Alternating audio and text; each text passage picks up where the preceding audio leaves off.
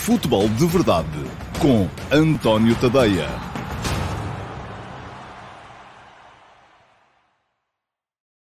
Então, olá, muito bom dia a todos e sejam bem-vindos ao Futebol de Verdade, edição de quinta-feira, dia 29 de abril de 2021.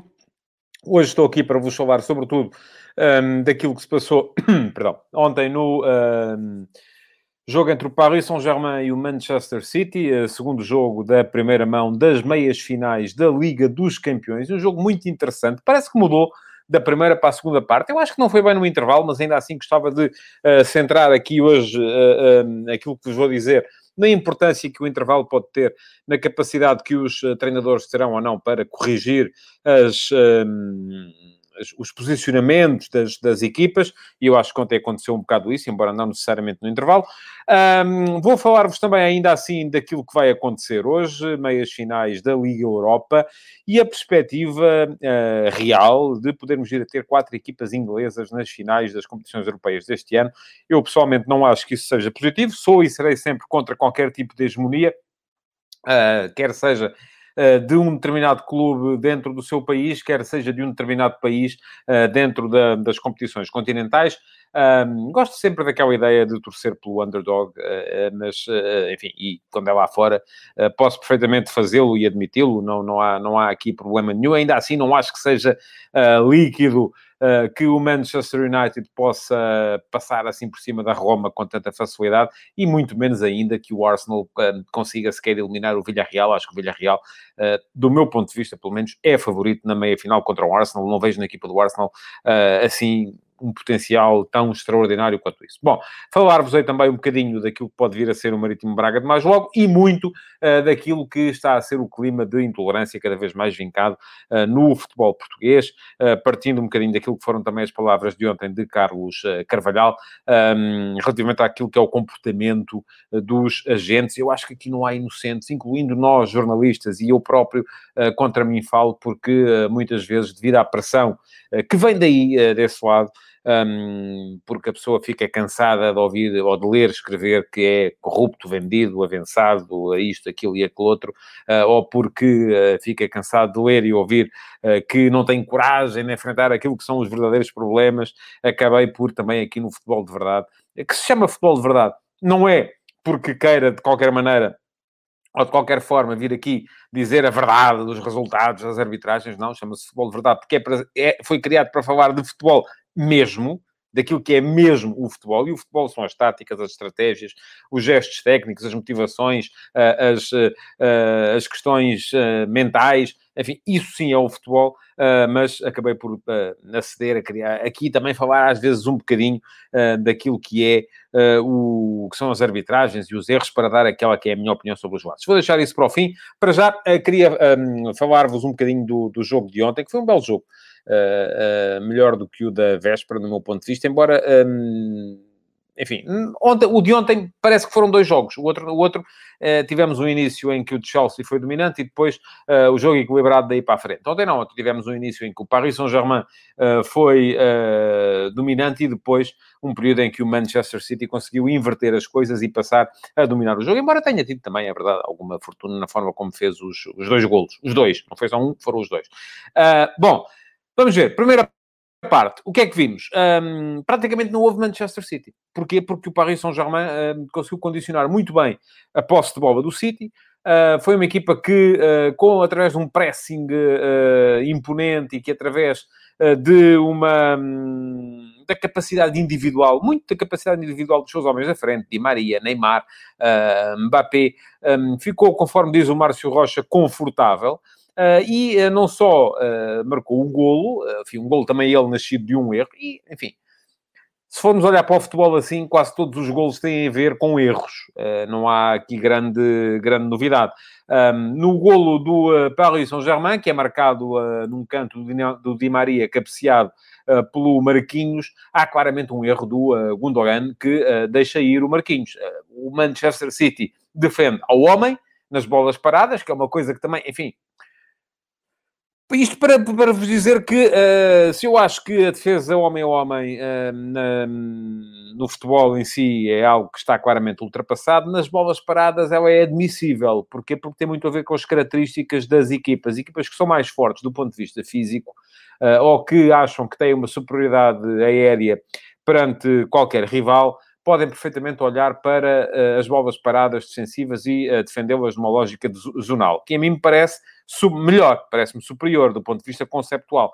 Acontece que uh, a equipa do City, embora tenha ali jogadores que são fortes, Uh, e o Ruben Dias é uh, apenas um caso uh, evidente, não é uma equipa que seja toda ela dotada de jogadores de elevada estatura. Daí que muitas vezes tente compensar esse déficit de estatura com questões uh, uh, uh, através de uma concentração ao homem, ou seja, de cada um fica com o seu. E claramente vê-se no início do lance que o Marquinhos era do Gundogan, que decide a da altura não ir com ele. E o Marquinhos depois aparece a cabecear sozinho, completamente à vontade, enquanto o Gundogan ficou ali a marcar a, a, marca de grande penalidade, como se dali pudesse vir uma, uma, um grande mal ao mundo. Não veio, o, o, problema estava mais à frente, onde o Marquinhos apareceu a cabecear, ponto final, 1 a 0 para o City, o City perdão, para o Paris Saint-Germain. O Paris Saint-Germain podia ter feito mais golos a seguir teve ocasiões para, para isso, porque a primeira parte do City foi de facto falhada.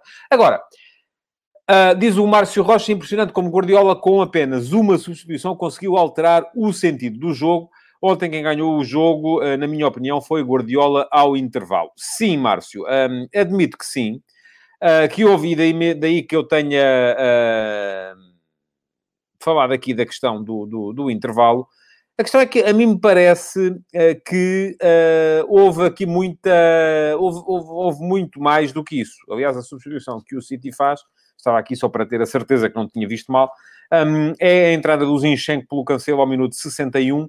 Aquilo que acontece ao intervalo, e não é bem ao intervalo, porque se formos a ver ao minuto 41, 42, há uma, um lance de golo perdido uh, pelo Phil Foden que já nasce de uma uh, do, do, do, subir das linhas do Manchester City. E foi isso que mudou, uh, sobretudo da primeira para a segunda parte, ou do período de elevadíssimo domínio do Paris Saint-Germain para o período de elevadíssimo domínio do Manchester City, em que o City passou a ter a posse da bola, a controlar o jogo com a bola, a controlar o ritmo do jogo, e a partir daí, a partir do momento em que se deixa esta equipa do City ter bola e ter bola perto da área do adversário, já se sabe que é sempre meio caminho andado para que a equipa do City possa uh, vir a, a, a, fazer golos, como fez ontem e fez os dois. Geralmente faz sempre aqueles de que necessita. Não faz nem mais nem menos. São aqueles que são precisos. E nesse aspecto é uma equipa muito pragmática e muito, uh, e muito bem uh, conduzida. Ora bem, o que é que se passou para que o jogo mudasse? Ora, do meu ponto de vista, podem ter sido duas coisas. E eu acho que elas concorrem uma para a outra. Por um lado, vejamos o jogo na perspectiva de Maurício Pochettino. Ora bem, nós somos o Paris Saint-Germain. Estamos a ganhar 1 a 0 ao City. O City é uma equipa que joga geralmente com a, a, a última linha defensiva muito subida. Eu, Paris Saint-Germain, tenho Di Maria e Mbappé, que são jogadores que, com espaço, são absolutamente temíveis. Uh, tenho o Neymar, que é um jogador que, com a bola nos pés, enfim, é muito difícil tirar-lhe. Uh, e uh, a questão é que aquilo que se, que se passou a dada altura é que o Pochettino pode ter pensado, bora lá, vamos baixar o bloco, começar a não pressionar tão alto um, e, e, dessa forma tentar convidar o City a subir para depois poder explorar o espaço nas costas da última linha do Manchester City para avolumar esta vantagem. Certo? Bom, agora vejamos o jogo na perspectiva de Pep Guardiola e do Manchester City. Malta, estamos aqui com um problema, eles estão em cima de nós, um, não estamos a conseguir ter a posse no sítio onde queremos, e a posse para o City é fundamental tê-la no último terço, no meio campo ofensivo, pelo menos. Portanto, vamos lá, vamos subir um bocado o bloco, vamos para cima deles, vamos pressionar mais, vamos tentar roubar a bola mais perto da, da, da área deles para que eles tenham menos bola, respirem menos e acabem por cometer erros. Ora, as duas coisas podiam até fazer sentido do ponto de vista estratégico, conforme acabei de vos explicar. Depois, Daí que seja sempre muito complicado uh, uh, estar a olhar para os jogos e a pensar assim: não, isto agora o treinador faz assim e o resultado é aquele. Não, o resultado pode ser um dos dois. Acabei de dizer que as alterações que foram feitas, e eu não sei, porque elas concorrem uma para a outra, podemos dizer que o City passou a jogar mais alto porque o PSG passou a jogar mais baixo, ou que o PSG passou a jogar mais baixo porque o City passou a jogar mais alto. A verdade é que as duas, e as duas faziam sentido do ponto de vista estratégico. Mas aquilo que acabou por acontecer foi uh, que a superioridade do Manchester City acabou por se vincar durante esse período. Eu não acho que tenha sido só ao intervalo. Acredito que o Pep Guardiola, ao intervalo, uh, tenha pedido à equipa para subir o bloco, para subir as linhas, uh, ou tenha reforçado essa ideia, mas já se vê, e eu convido-vos a verem a tal ocasião de gol perdida pelo Phil Foden ao minuto 42, já aí isso nasce de um pressing intenso e de uma tentativa muito clara do City condicionar logo o início de construção do Paris Saint-Germain. E vimos muitas vezes o PSG a sair bem, a sair confortável deste início de construção, a partir de, do momento em que está em vantagem, deixou de conseguir fazê-lo. E aquilo que se viu na segunda parte, então, de facto, foi um City a jogar bem dentro do meio-campo do, do, do, Paris Saint-Germain, muito mais confortável com bola, marcar o ritmo do jogo, a, a ter superioridade territorial, a ter a bola mais perto uh, da, uh, da área do adversário, da baliza do Keylor Navas e a marcar dois golos. Bom, dois golos também eles, é preciso que se diga, também nascem de erros.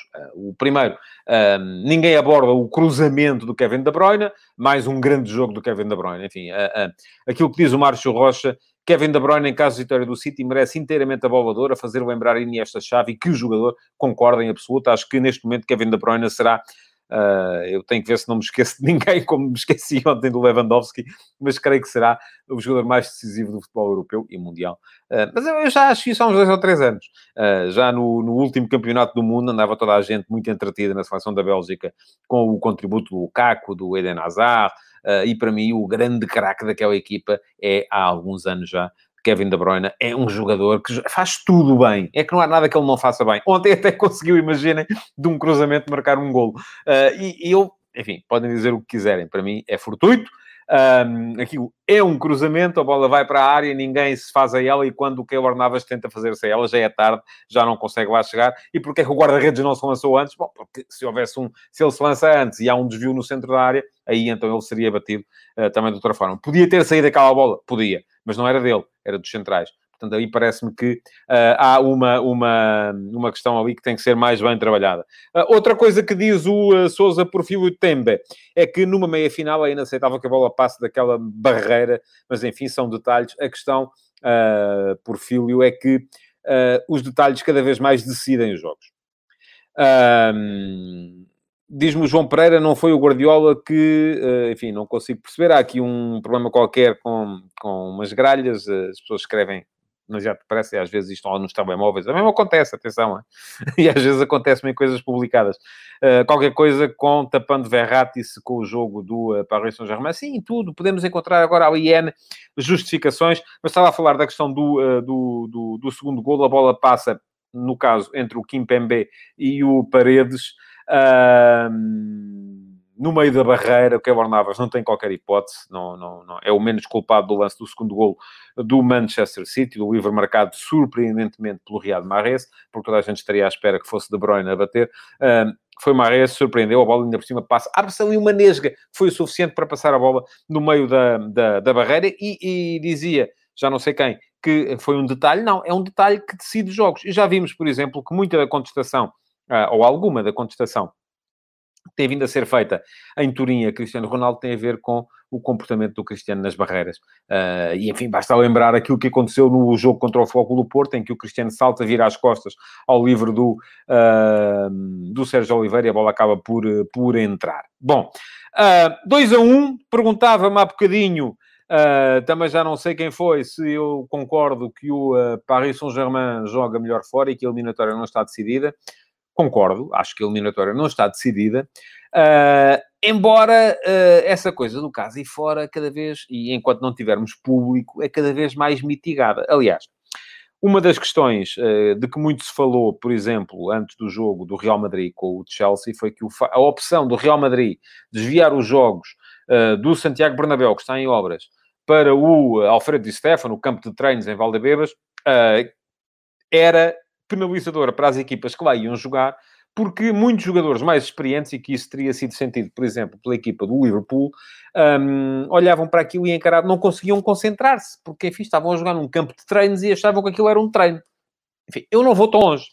Uh, admito que uma coisa seja jogar num estádio como o Santiago Bernabéu, como uh, o Parque dos Príncipes, como o Etihad, uh, como agora como vai acontecer Stanford Bridge, e outra seja jogar num campo de treinos, como é o Alfredo Di Stefano em Valdebebas. Mas não creio também que seja por aí. Da mesma forma que não creio que seja sem público que essa questão do jogar fora e em casa seja muito mitigada. A questão uh, uh, que se passou muito nos jogos entre o Paris Saint-Germain uh, e o Barcelona, e depois entre o Paris Saint-Germain e o Bayern, é que uh, era primeiro jogo.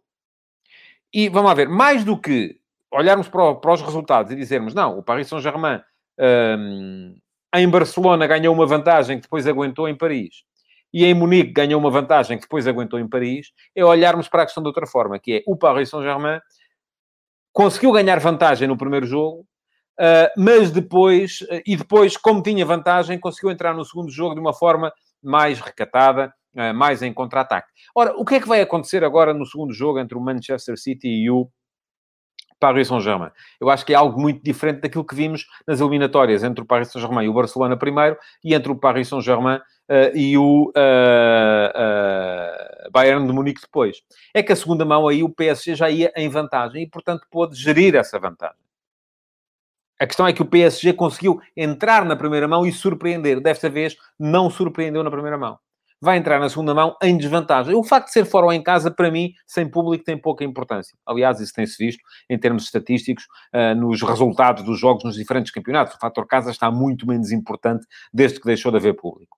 Portanto, aquilo que vai acontecer, para mim, Uh, uh, não é tanto por ter a segunda mão em casa, aconteceria se tivesse sido ao contrário, se o City tivesse ganho no Etihad e agora tivesse que ir jogar um, ao Parque dos Príncipes, aconteceria a mesma coisa. Eu acho que se reforçou o favoritismo do Manchester City, que eu neste momento colocarei tipo em uh, 70-30. Acho que neste momento é 70% para o City, 30% para o uh, PSG. No outro lado, eu acho que está 50-50. Precisamente porque houve empate entre Chelsea e Real Madrid. Uh, e aquilo que, que, que, que, acontece, ok, o segundo jogo vai ser em Londres, está certo, mas é sem público, um, e o Real Madrid, mesmo que fosse com público, com certeza que aqueles jogadores têm experiência suficiente para poder encarar o jogo uh, de uma forma uh, otimista e positiva. Portanto, um, acho que há uma boa perspectiva de termos uma final inglesa, mais uma vez, tal como há dois anos entre o Liverpool e Tottenham, mas eu não colocaria os adversários de fora, uh, acho ainda assim que há mais possibilidades uh, do Real Madrid uh, eliminar o Chelsea do que do Paris Saint-Germain eliminar o Manchester City. Aquilo que eu antevejo para a segunda mão desta eliminatória é um City a guardar a bola, a ter a bola, um, à espera do momento certo para ferir o adversário, mas sem se expor muito. Isto também pode gerar atenção. Agora, aqui está. A estratégia pode levar-nos para os dois lados, que é assim, ok, então, mas o City vai estar a gerir, não se vai expor muito, não vai avançar. Portanto, vamos ter um jogo parecido com aquele que tivemos no início de, da partida de ontem? É possível.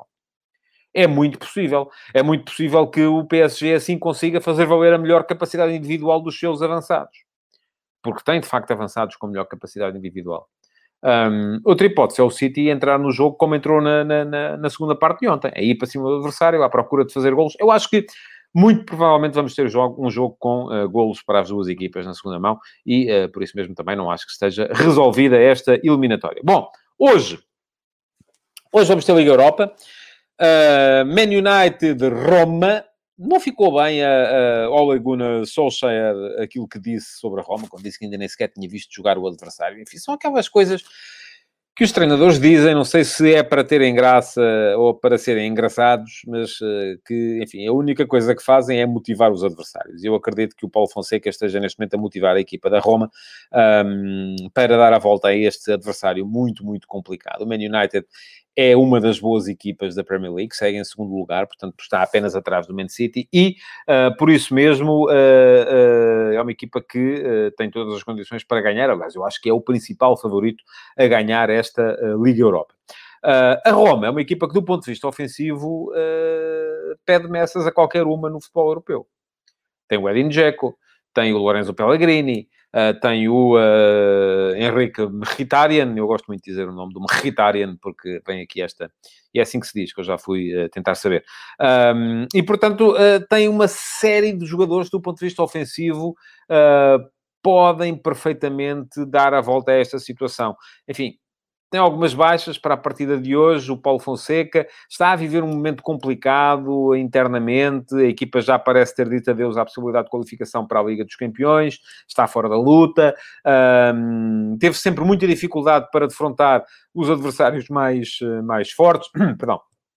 E por isso mesmo, o jogo de hoje, uh, eu se tivesse que dar um favorito, eu diria Man United. Mas, atenção, porque, uh, uh, por exemplo, acho que Paulo Fonseca, como treinador, é superior a, a Solskjaer. Agora, o Man United tem jogadores que a Roma não tem, a começar pelo, pelo, Bruno Fernandes, não é? Que é, naturalmente, um dos grandes inspiradores desta equipa inglesa. Na outra meia-final, Villarreal-Arsenal, um, muito mais investimento por parte do Arsenal. Alguém perguntava aqui para onde é que ia o Paulo Fonseca no final da época. Olha, há quem diga que vai para o Arsenal, é? que é uma das possibilidades uh, ir substituir o Mikel Arteta uh, na, na equipa do Arsenal. Há essa nuance de o Arteta ser espanhol e, uh, portanto, saber muito bem aquilo que é ou aquilo que vale a equipa do Villarreal.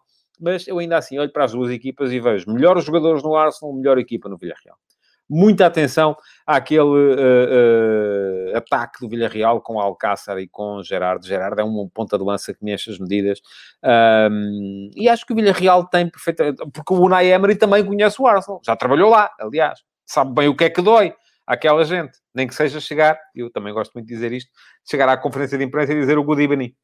Uh, porque quando o Unai Emery diz good evening, toda a gente do Arsenal fica imediatamente desarmada. Agora, uh, eu se tivesse que apontar favoritos ainda assim para estas duas meias finais, e atenção, estou a falar, não estou a falar dos jogos de hoje ou da semana que vem, estou a falar de passagem à final, eu diria mais provável Man United Villarreal na final. acredito que o Arsenal possa passar, claro que sim, tal como acredito que a Roma possa passar, mas um, em termos de favoritismo, acho que está mais uh, para, para aí do que para, para o outro lado. Bom, Futebol em Portugal. Um, hoje teremos Marítimo Sporting Clube Braga.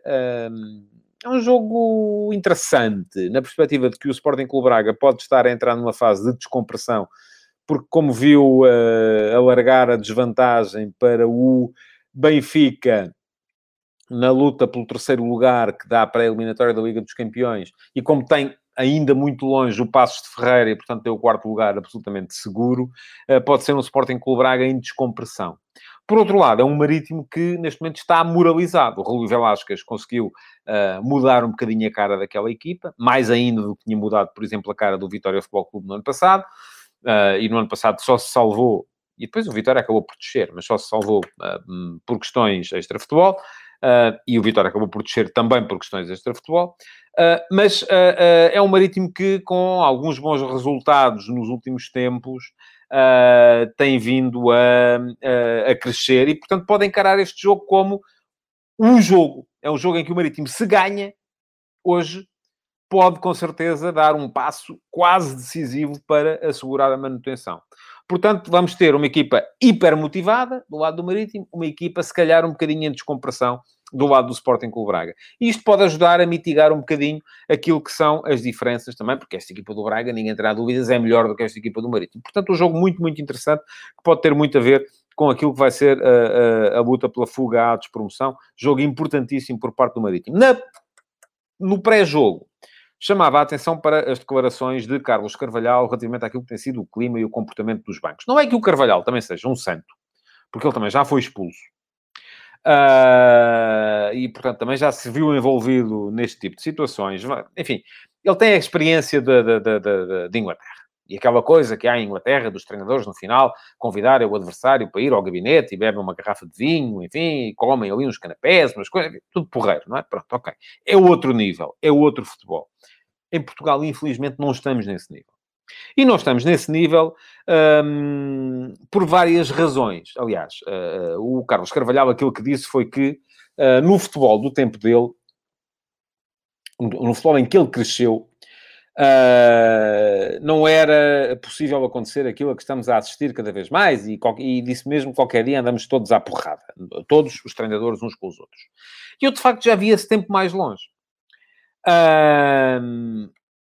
bom, o que é, e, e, já via sempre mais longe porque o comportamento que tem vindo dos bancos, e atenção, eu não quero fazer aqui análises casuísticas, eu não estou lá, não sei o que é que eles disseram, não quero saber se o Sérgio Conceição já foi expulso tantas vezes como o Rubem Amorim, se o Rubem Amorim foi expulso mais vezes do que o Paulo Sérgio, se o Jorge Jesus há eh, seis anos bateu num polícia, se bateu devia ter sido preso, se não foi preso foi porque se calhar não bateu, uh, enfim, não, não sei, não estive lá, não ouvi, não vi, não sou polícia, não sou uh, juiz, não sou advogado de defesa nem de acusação. A única coisa que eu estou aqui para fazer, e não é para fazer análise casuística, por amor de Deus, não me venham com essa coisa de ai, ah, mas eu, o meu bateu, mas o do outro tinha batido também, e portanto o meu já pode. Não, não quer saber disso para nada. Isso para mim é tudo indesculpável. A ter acontecido é tudo indesculpável. E toda a gente tem que pôr a mão na consciência. Eu quando digo toda a gente, é toda a gente. Não são só os treinadores. São os treinadores, são os jogadores, são os... Isto para começar pela base da pirâmide. São os jogadores, são os treinadores, uh, são os uh, uh, delegados ao jogo, são os massagistas, são os dirigentes, são os diretores de propaganda, porque eu já deixei de lhes chamar diretores de comunicação e, e tenho muitos amigos a exercerem essas funções neste momento. Mas neste momento eles não são diretores de comunicação. São dire... Neste momento, há algum tempo já, são diretores de propaganda. Estão lá para fazer propaganda, para, fal... para continuarem a fazer passar uma tese de prejuízo sistemático às suas cores e isso depois chega às televisões, e portanto a culpa é também dos programadores, dos diretores de informação, dos jornalistas, dos diretores dos jornais, dos adeptos que se deixam intoxicar por esta coisa toda. E aquilo que estamos, neste momento, a, a, a viver é algo de absolutamente insustentável.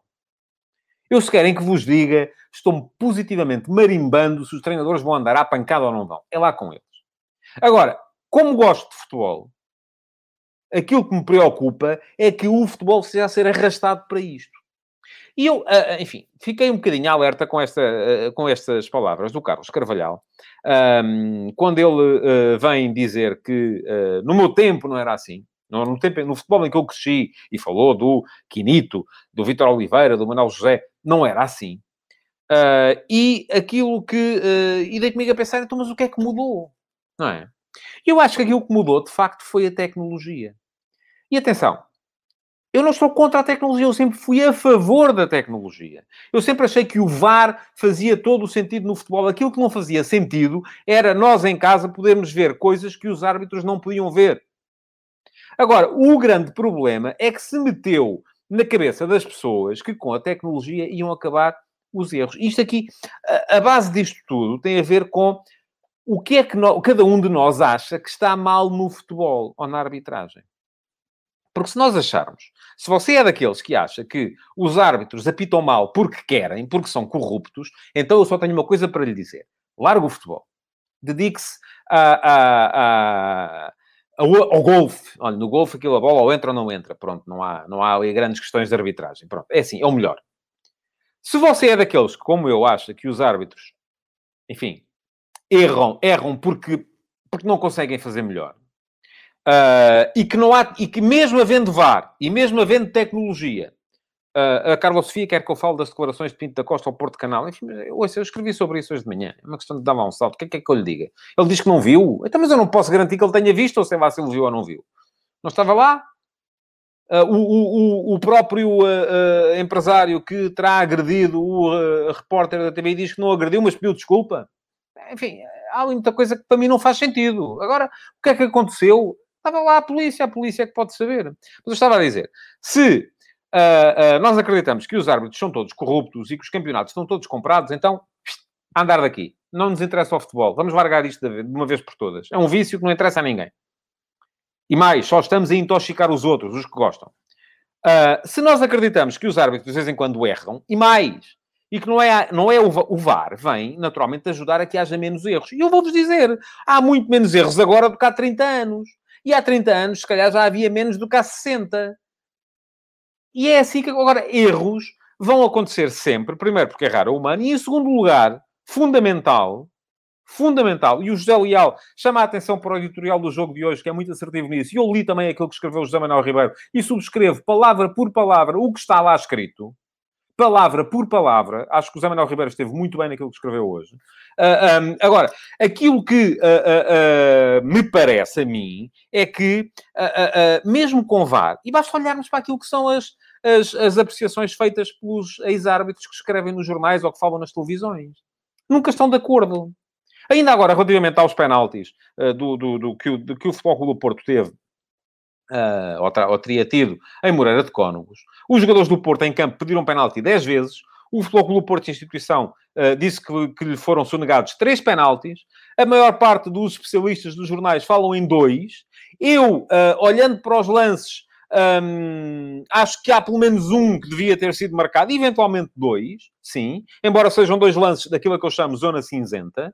E depois hoje tivemos o árbitro espanhol que escreve no Record a dizer que, a, dizer que nenhum deles era penalti. Portanto, estamos aqui, estamos nisto. O que é que nós temos que perceber? Temos que perceber que, olhando para os lances, há sempre lances que são suscetíveis de interpretação.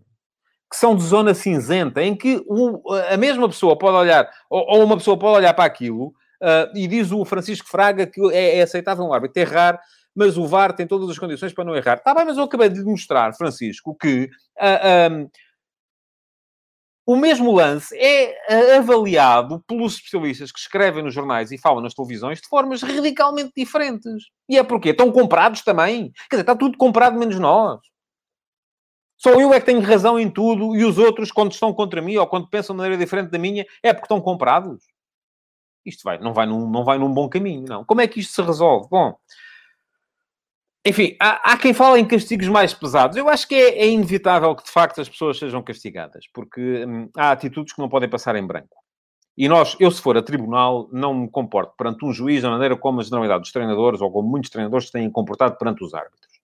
Ou como as pessoas que estão nos bancos se comportam perante os árbitros. Portanto, eu acho que os castigos mais pesados são, de facto, uma... O Luís Céu Pires diz que zona cinzenta não lhe parece. Pronto, então explique-me de outra maneira, Luís. Explique-me de outra maneira.